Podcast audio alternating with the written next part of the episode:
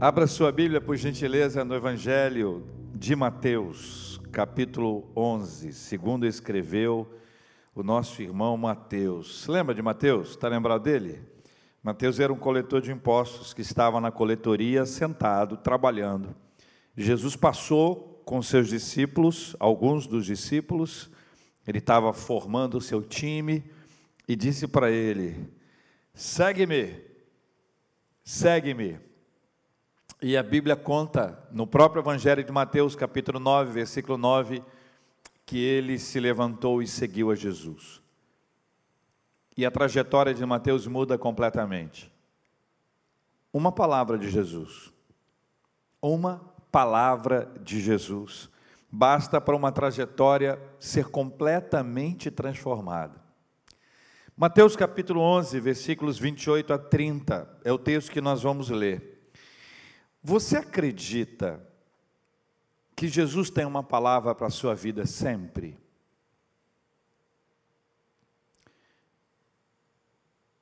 Agora há pouco eu falei da oração do Pai Nosso. Eu estava lembrando de Jesus ensinando. E Jesus me conhece tanto, tanto, tanto, tanto, que ele botou hoje. Botou hoje na história. Porque ele me conhece. Ele sabe da minha ansiedade, da minha inquietação.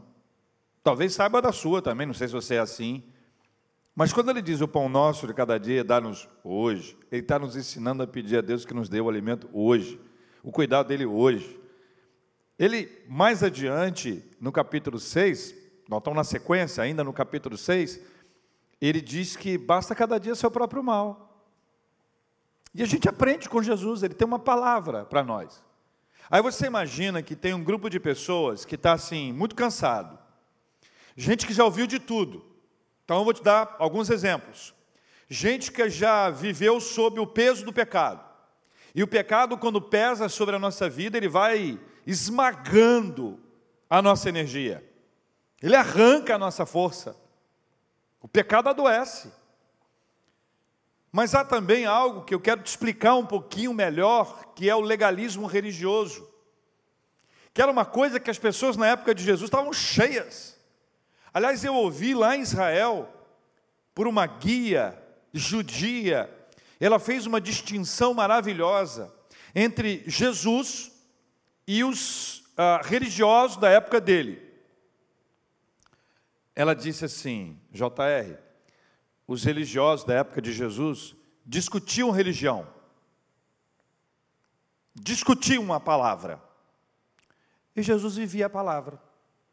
Eles discutiam a respeito de Deus, e Jesus vivia Deus. Então, este olhar que eu queria que você tivesse, mas as pessoas da época de Jesus também estavam sem esperança, sem expectativa, vivendo sob a invasão de um império romano que dilacerava todas as forças, que arrancava do peito das pessoas a expectativa ou uma perspectiva de alguma coisa nova acontecer, estavam sob o peso de um império romano que lhe arrancava as energias, lhe arrancava a produção, pesava sobre eles o imposto. Israel, desse tamanhozinho, Império Romano gigantesco, vão ganhar essa batalha nunca. E toda hora que aparecia alguém que dizia que ia enfrentar o Império Romano, o Império Romano ia lá, segurava as pessoas, prendia as pessoas e muitos deles foram crucificados pelo caminho, para que cada pessoa que passasse pudesse olhar para eles e aí desistir de qualquer tipo de rebelião. Deu para entender o contexto? Deu para imaginar um pouquinho da realidade daquelas pessoas? Aí Jesus chega e diz para as pessoas assim: Vinde a mim, todos vós que estáis cansados e sobrecarregados, e eu vos aliviarei. Tomai sobre vós o meu jugo, leia comigo, estou lendo o versículo 29. Tomai sobre vós o meu jugo e aprendei de mim, porque sou manso e humilde de coração, e achareis descanso para a vossa alma, porque o meu jugo é suave e o meu fardo é leve. Jesus traz uma resposta muito importante para os seus primeiros ouvintes. Mas o Evangelho não é restrito a uma época e limitado a um grupo de pessoas. O Evangelho é para nós, Evangelho é para o nosso coração. Jesus conhece a nossa vida e ele nos diz: Vinde a mim, todos vocês, venham a mim, todos vocês que estão cansados, sobrecarregados, e eu vos aliviarei. Jesus oferece para nós descanso. Como achar descanso? E não é um descanso qualquer, não é um descanso que a gente recebe depois de uma boa noite de sono, sabe? Quando você dorme bem. Você dorme bem, acorda bem. Você estava cansado ontem, mas acordou animado hoje, porque dormiu e descansou. Não é esse descanso. Não é um descanso que você faz uma viagem, faz coisa nova, visita outros lugares, conhece gente nova, muda o assunto, muda o lugar. Não é. O descanso que Jesus promete para nós é um descanso para a alma. Vai além do físico, vai além do emocional, é espiritual e esse descanso espiritual dá ordem, ou ordens, para a nossa mente e também para o nosso corpo. Tudo começa em Jesus. E eu queria que você guardasse isso com toda a simplicidade dessa frase. Tudo começa em Jesus. Tudo que a gente vive está ao redor de Jesus. É tudo por Ele, é tudo por causa dele é tudo em nome dele. Jesus é a razão da nossa vida, então tudo começa em Jesus. Ele diz: Vinde a mim, todos vós que estáis cansados e sobrecarregados, eu vos aliviarei. Esse versículo tem duas partes bastante claras. Eu queria te esclarecer uma coisa que eu considero muito importante. Uma leitura apressada, superficial ou centrada no homem, vai focar no alívio, Só que o foco do texto não é o alívio, o alívio é consequência, o alívio é resultado. O foco do texto é Jesus. Tudo começa em Jesus, em Jesus que há alívio para os cansados e sobrecarregados. Algumas pessoas, mesmo em ambientes religiosos, elas podem se sentir ainda cansadas espiritualmente. Não experimentaram alívio espiritual ou descanso para a alma. E tem aqui pelo menos dois fatores complicadores. Um é o pecado. O segundo é o legalismo religioso. Ambos são absolutamente extenuantes. O pecado a gente sabe, mas eu preciso te dizer isso porque, infelizmente, a gente passou muito tempo da nossa vida sem ouvir a respeito do pecado. Aparentemente, o pecado que sempre ocupou um lugar importante para o nosso entendimento teológico, ele foi ficando de lado. Existe um conceito teológico muito importante chamado depravação total. O termo não é bom. A R6 Pro mudou esse termo, passou a utilizar um termo, a corrupção da humanidade, que é mais palatável. Total depravação, ela, a depravação to, to, total, ela faz parte daquilo que a gente chama de tulipe, um dos cinco pontos do calvinismo. E ele narra que nós nascemos no pecado, e o pecado contaminou o homem todo e todo o homem. E em razão do pecado nós somos escravos. O pecado nos escraviza. E a única maneira de nós nos vermos livres do pecado é o sangue de Jesus que nos purifica de todo o pecado. O sacrifício que no Antigo Testamento era feito por um cordeiro, por um animal, ele agora é feito por Jesus. Jesus é o cordeiro de Deus que tira o pecado do mundo. Então a expiação dos nossos pecados acontece em Jesus. E é por isso que eu digo que o pecado que faz separação entre o homem e Deus, ele gera um peso sobre nós. Porque ainda que a gente seja cristão, nascido de novo, nós não deixamos de ser pecadores. E o pecado, ele pode entrar na nossa vida em geral, em 99,9% das vezes, para não dizer que 100%, ele chega bem devagarzinho. Tinha uma música antiga, lá de 1519, que dizia que o inimigo, o pecado, chegava com um sapatinho de algodão. Eu não sei como é que é essa letra, essa aí não tenho a menor ideia mesmo. Mas era assim, bem devagarzinho, sabe? Bem devagarzinho, ele vai chegando, vai se aproximando, e quando você vê, já te pegou, já te derrubou. Nós vivemos no estado de pecado. E o fato de estarmos no estado pecaminoso, nós somos contaminados por ele. Nós não somos não pecadores, nós somos pecadores, mas o sangue de Jesus que nos purifica de todo pecado nos permite não pecar. Nós temos uma escolha. Antes de Cristo eu era condenado a pecar. Você está entendendo? Deixa eu explicar outra vez. Antes de Cristo, escravo do pecado, condenado a pecar, sem nenhuma alternativa, sem nenhuma escolha. Com Cristo, nós passamos a ter o perdão dos pecados e eu posso não pecar. Mas aí vem a palavra de Deus dizendo: Mas se todavia você pecar, lembra que você tem o um advogado junto ao Pai, Jesus Cristo. Ele é o nosso advogado. Mas até que o pecado seja confessado e abandonado, o peso do pecado pode vir sobre a nossa vida. Veja, o Salmo 32, Davi relata isso de uma forma poética, mas extremamente clara.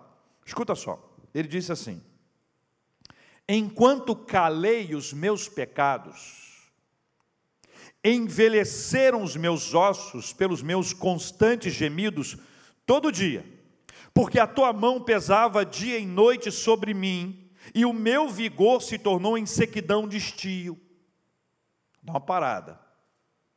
Confessei-te o meu pecado e a minha iniquidade não mais ocultei. Disse: Confessarei ao Senhor as minhas transgressões, transgressões.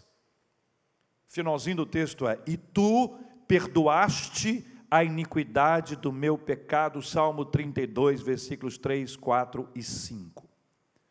O pecado, portanto, ele é um peso, ele gera cansaço, ele extenua, ele arranca as nossas forças, ele lima toda a nossa energia. Aí vem o Evangelho, vem a palavra de Deus, vem a lei, junto com a lei, os legalistas. Os legalistas geraram uma saída para o pecado. Eles criaram uma série de coisas para que nós pudéssemos encontrar o perdão dos pecados, logo ficar livre desse peso.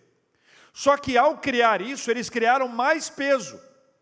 Eles colocaram mais peso. Ao invés de criar algo ou desenvolver a fé de uma forma simples, como o Evangelho é, como a palavra de Deus é, e quanto ao Evangelho, escuta só, o que eu chamo de Evangelho não são os quatro primeiros livros do Novo Testamento. Eu chamo de evangelho a Bíblia inteira, porque o proto-evangelho, o primeiro evangelho, já está em Gênesis capítulo 3, versículo 15. A boa nova da vinda do Messias já foi anunciada desde o Gênesis. Então, tem evangelho, a Bíblia toda. Aos legalistas religiosos vieram e criaram uma série de coisas. Eu queria te explicar isso, que eu acho importante que você entenda. Vou apresentar para você uma definição. O legalismo é, por definição, uma tentativa de acrescentar algo à obra completa de Cristo. Jesus já, a obra dele completa. Lembra o que, que ele disse? Está consumado? Nada acrescentar. Aí os legalistas resolvem acrescentar. É confiar em outra coisa senão em Cristo e em Sua obra completa e permanente diante de Deus. Então, quando você escuta isso, você diz assim: ah, mas eu não quero isso não. Não, não quero isso não. O pior não é isso. O pior é que, embora a gente diga que não quer, ou que eu não quero, ou que você não queira, Charles Spurgeon uma vez pregou o seguinte: ele diz, amado, o legalista em nós é muito mais velho do que o cristão.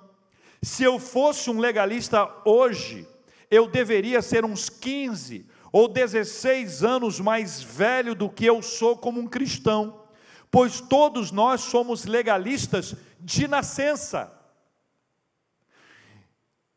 Spurgeon traz para a gente uma reflexão muito, muito importante.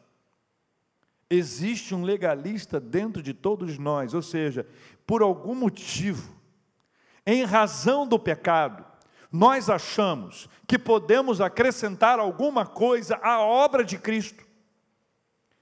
Em vez de nos, de nos de, em vez de abraçar, em vez de nos contentar, ao invés de sermos supridos pela palavra do Senhor, nós começamos a acrescentar à palavra de Deus alguma coisa, acreditando que isso poderá gerar alívio e descanso para a nossa alma, só que nós já entendemos que não.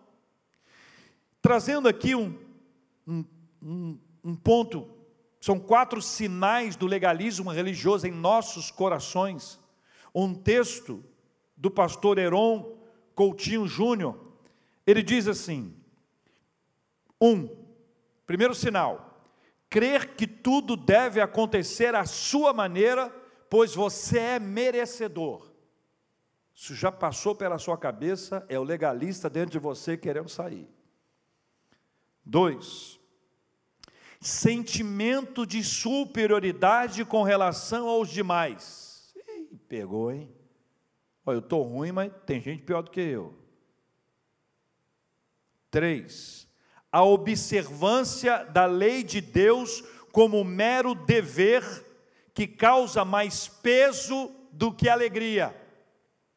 Quarto, a insegurança em relação ao amor de Deus. Quatro sinais perigosos. Ou seja, se por um lado você tem o pecado, que gera peso, que extenua, que me cansa, por outro, você tem um legalismo religioso que insiste em trazer saídas ou soluções ou mais coisas que na verdade vão acrescentando, e à medida que a gente faz, a gente acredita que aquilo vai gerar alívio, mas quanto mais eu ando em meio àquilo, quanto mais peso eu carrego, eu vou percebendo que aquilo está arrancando a minha energia, as minhas forças. Tudo começa em Jesus. Quem chega a Jesus recebe dele um alívio. A ideia pode ser associada à cessação do cansaço. Fábio, cessou o cansaço. É Ele quem faz o cansaço e a sobrecarga serem retirados. Tudo está em Jesus, na centralidade de Jesus. Ele é o centro de toda essa história. O reformador Martinho Lutero disse: Jesus é o centro da circunferência da Bíblia. Jesus acolhe as suas ovelhas e as conduz para o aprisco. Não à toa ele é chamado de o bom pastor. Aliás, em João 10, de 7 a 18, ele é chamado de a porta das ovelhas e bom pastor. Ele acolhe, ele vai buscar a ovelha perdida para levar de volta para o aprisco. E ele pega a ovelha, coloca aqui nas costas essa imagem, coloca aqui e traz, leva a ovelha até o aprisco para que ela tenha segurança. Jesus é a porta das ovelhas, Ele é o bom pastor. Ou seja, tudo começa em Jesus. O foco do texto é o vinde a mim. Mas eu preciso que você entenda uma coisa importante: vinde a mim não pode ser confundido com uma visita. Vinde a mim não é, não é uma visita. Vinde a mim é para visitar Cristo, é dar uma visitinha, dar uma passadinha na casa. Não, Vinde a mim não pode ser confundido com uma visita, um tempo restrito de envolvimento, mas a permanência, algo que se prolonga para além do alívio recebido. Vinde a mim é o começo de uma história de convivência, é caminhada, é a chegada sem nunca haver despedida. Vinde a mim é o encontro pessoal com Cristo, não é com Pedro, Tiago e João no barquinho no mar da Galileia, é o encontro pessoal com Cristo.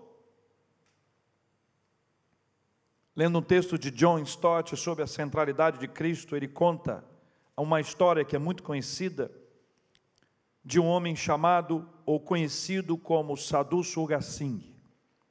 Ele nasceu em 1889, numa família sikh afluente na Índia. Ele cresceu odiando o cristianismo, porque a percepção dele é que era uma religião estrangeira.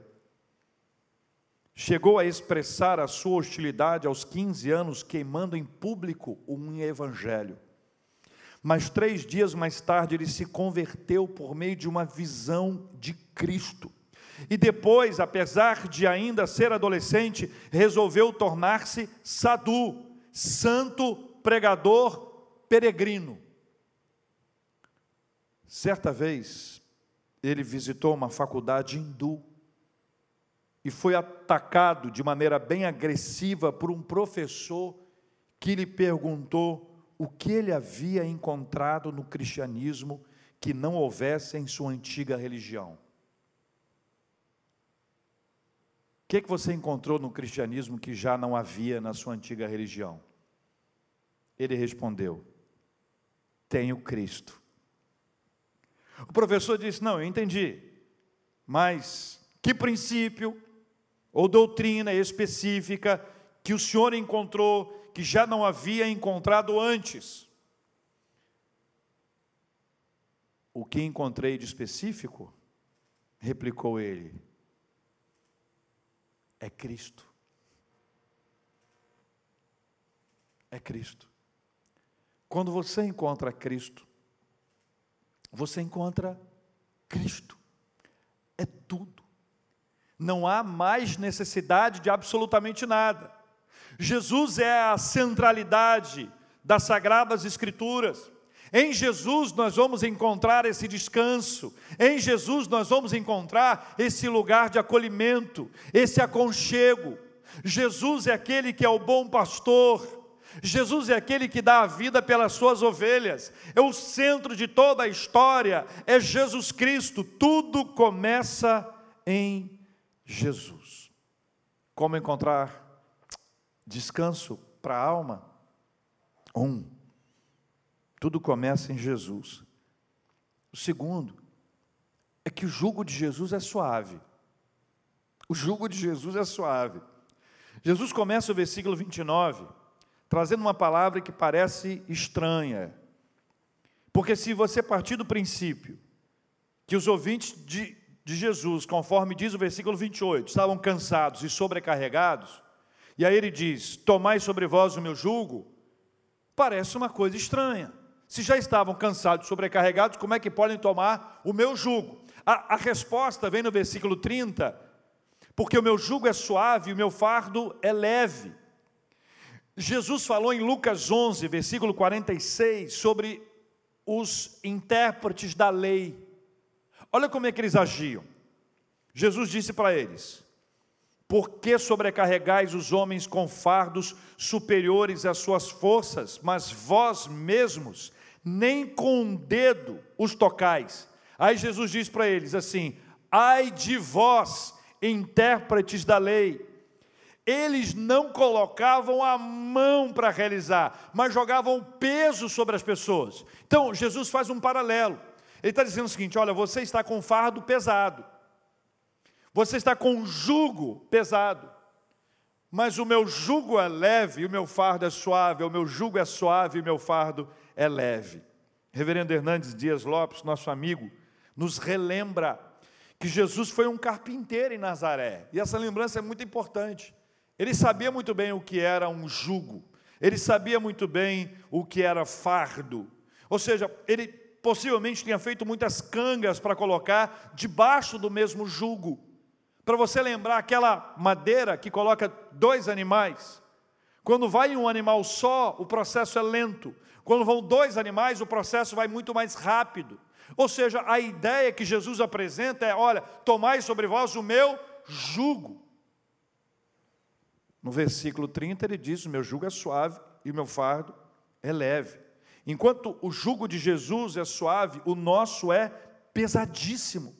O nosso jugo, o nosso fardo nos cansa, nos prostra, nos impede de avançar, nos mantendo num estado cruel de estagnação. Sabe quando na nossa vida espiritual não acontece nada? Como é que está a sua vida espiritual? Conta aí.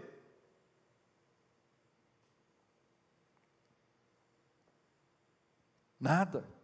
Quando nada acontece na nossa vida espiritual, é porque a gente está tendo esse momento em que a gente percebe que o fardo o peso está extremamente grande. Seja o peso de um pecado, seja o peso de uma distância espiritual de Deus, Seu coração se agita quando pensa na limitação da vida, na nossa finitude. O jugo de Jesus é suave e seu fardo é leve. Eu queria que você imaginasse essa cena. Você está com uma mochila ou com uma bolsa pesada, pesada, pesada. Mochila você já anda assim.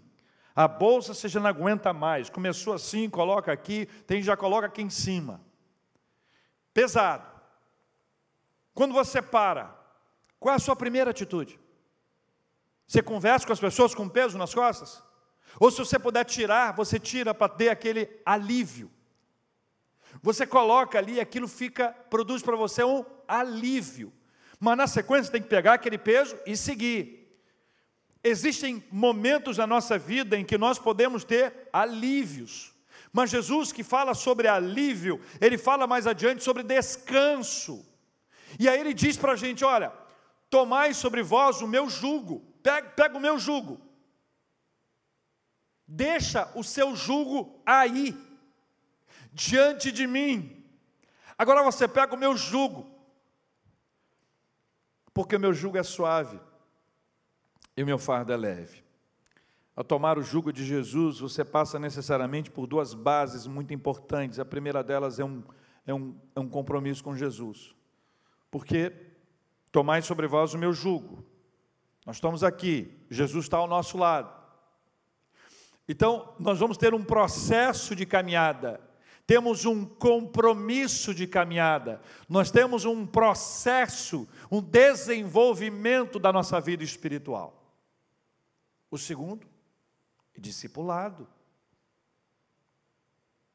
Como é que a gente aprende de Jesus? Andando com Ele.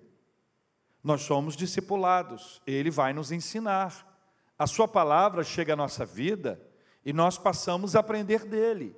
Então, nesse processo de julgo, Jesus ele toma o nosso peso e nos chama para caminhar com ele. Então há compromisso e há discipulado. Quem tem compromisso com Jesus e é seu discípulo, sabe bem como seu jugo é suave e seu fardo é leve.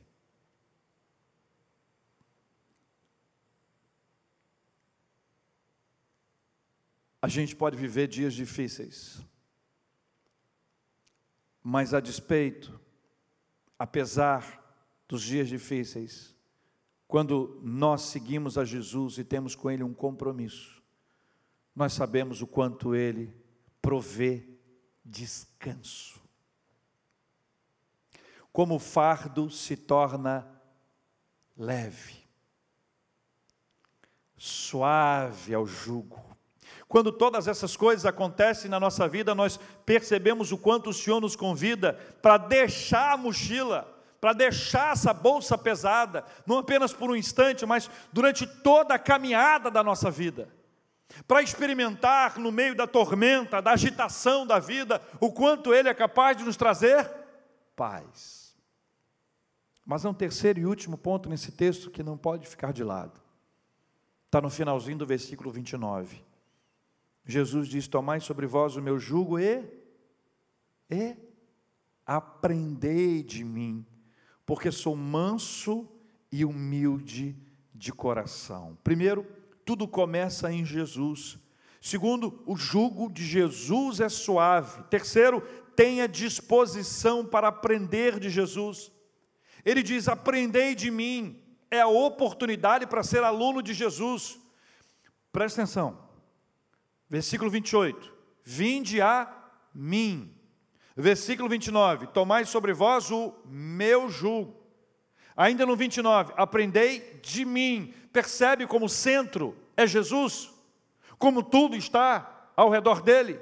Não é sobre nós, é sobre ele. Não é sobre alguém que nos dá um alívio e nós vamos embora. Um alívio imediato para as nossas dores e nós vamos embora. É, é uma caminhada é para mudar a nossa história, é para mudar a nossa vida, não é para mudar o nosso momento. É mais profundo que isso. O mestre escolhe os alunos e não o contrário. É o mestre que escolhe os alunos. Qual o critério que o mestre tem para escolher os alunos? Eu não sei.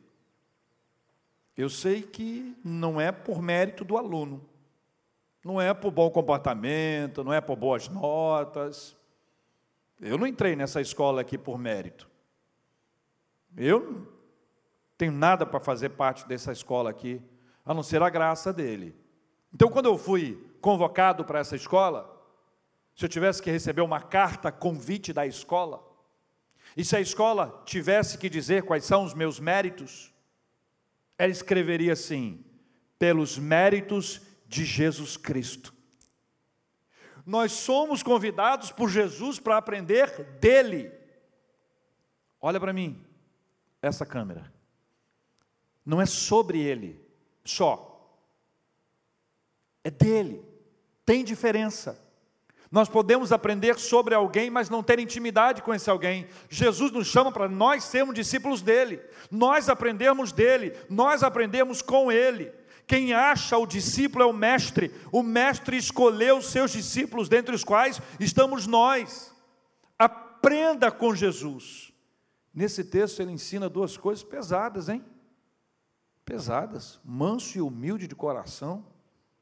Faz uma perguntinha aqui. É possível parecer manso e humilde para algumas pessoas, mas não ser de coração? Sim ou não? É possível parecer manso e humilde para algumas pessoas, mas não ser manso e humilde de coração?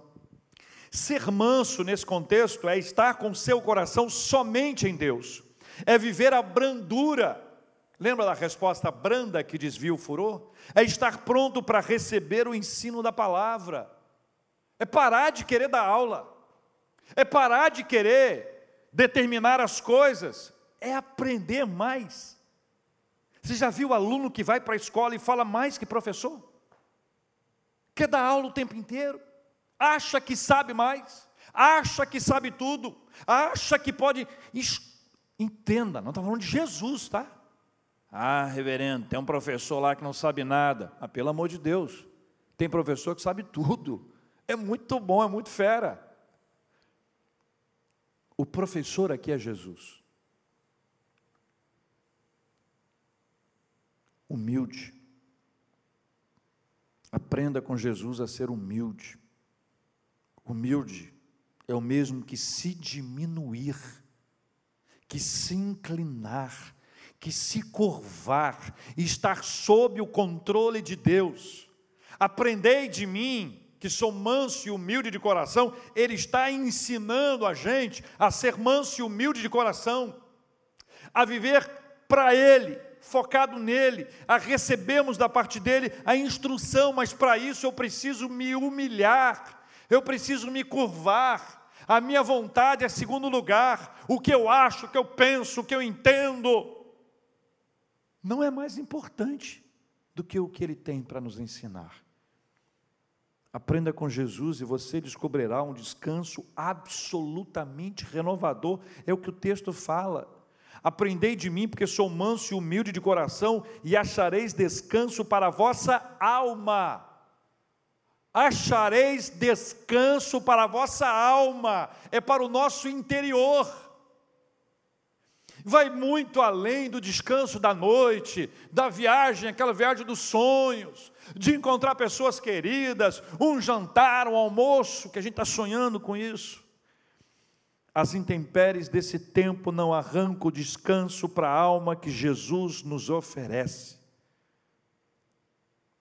Pedro escreveu, 1 Epístola, capítulo 5, versículo 7, lançando sobre ele toda a vossa ansiedade lançando sobre ele toda a vossa ansiedade, porque ele tem cuidado de vós. E aí você vai, vai lembrando que nós buscamos o seu reino e a sua justiça em primeiro lugar, porque nós aprendemos que o amanhã trará os seus cuidados. E nós aprendemos que nós não precisamos nos preocupar com absolutamente nada, porque Ele tem cuidado de nós. Aprenda a ser manso e humilde. Deixe a iniciativa ser de Jesus. Converse com Ele primeiro, antes de agir. Seja menos controlador. Um tempo de impossibilidade, de incerteza, nos ensina a aprender de Jesus a sermos mansos e humildes de coração. Um tempo como esse nos ajuda a aprender. Cá entre nós, não é fácil. Mas eu queria lembrar você algo muito especial. Cansado, sobrecarregado. Aí você escuta. Ei, você que está cansado e sobrecarregado, pode chegar. Venha a mim. Eu vou te dar alívio.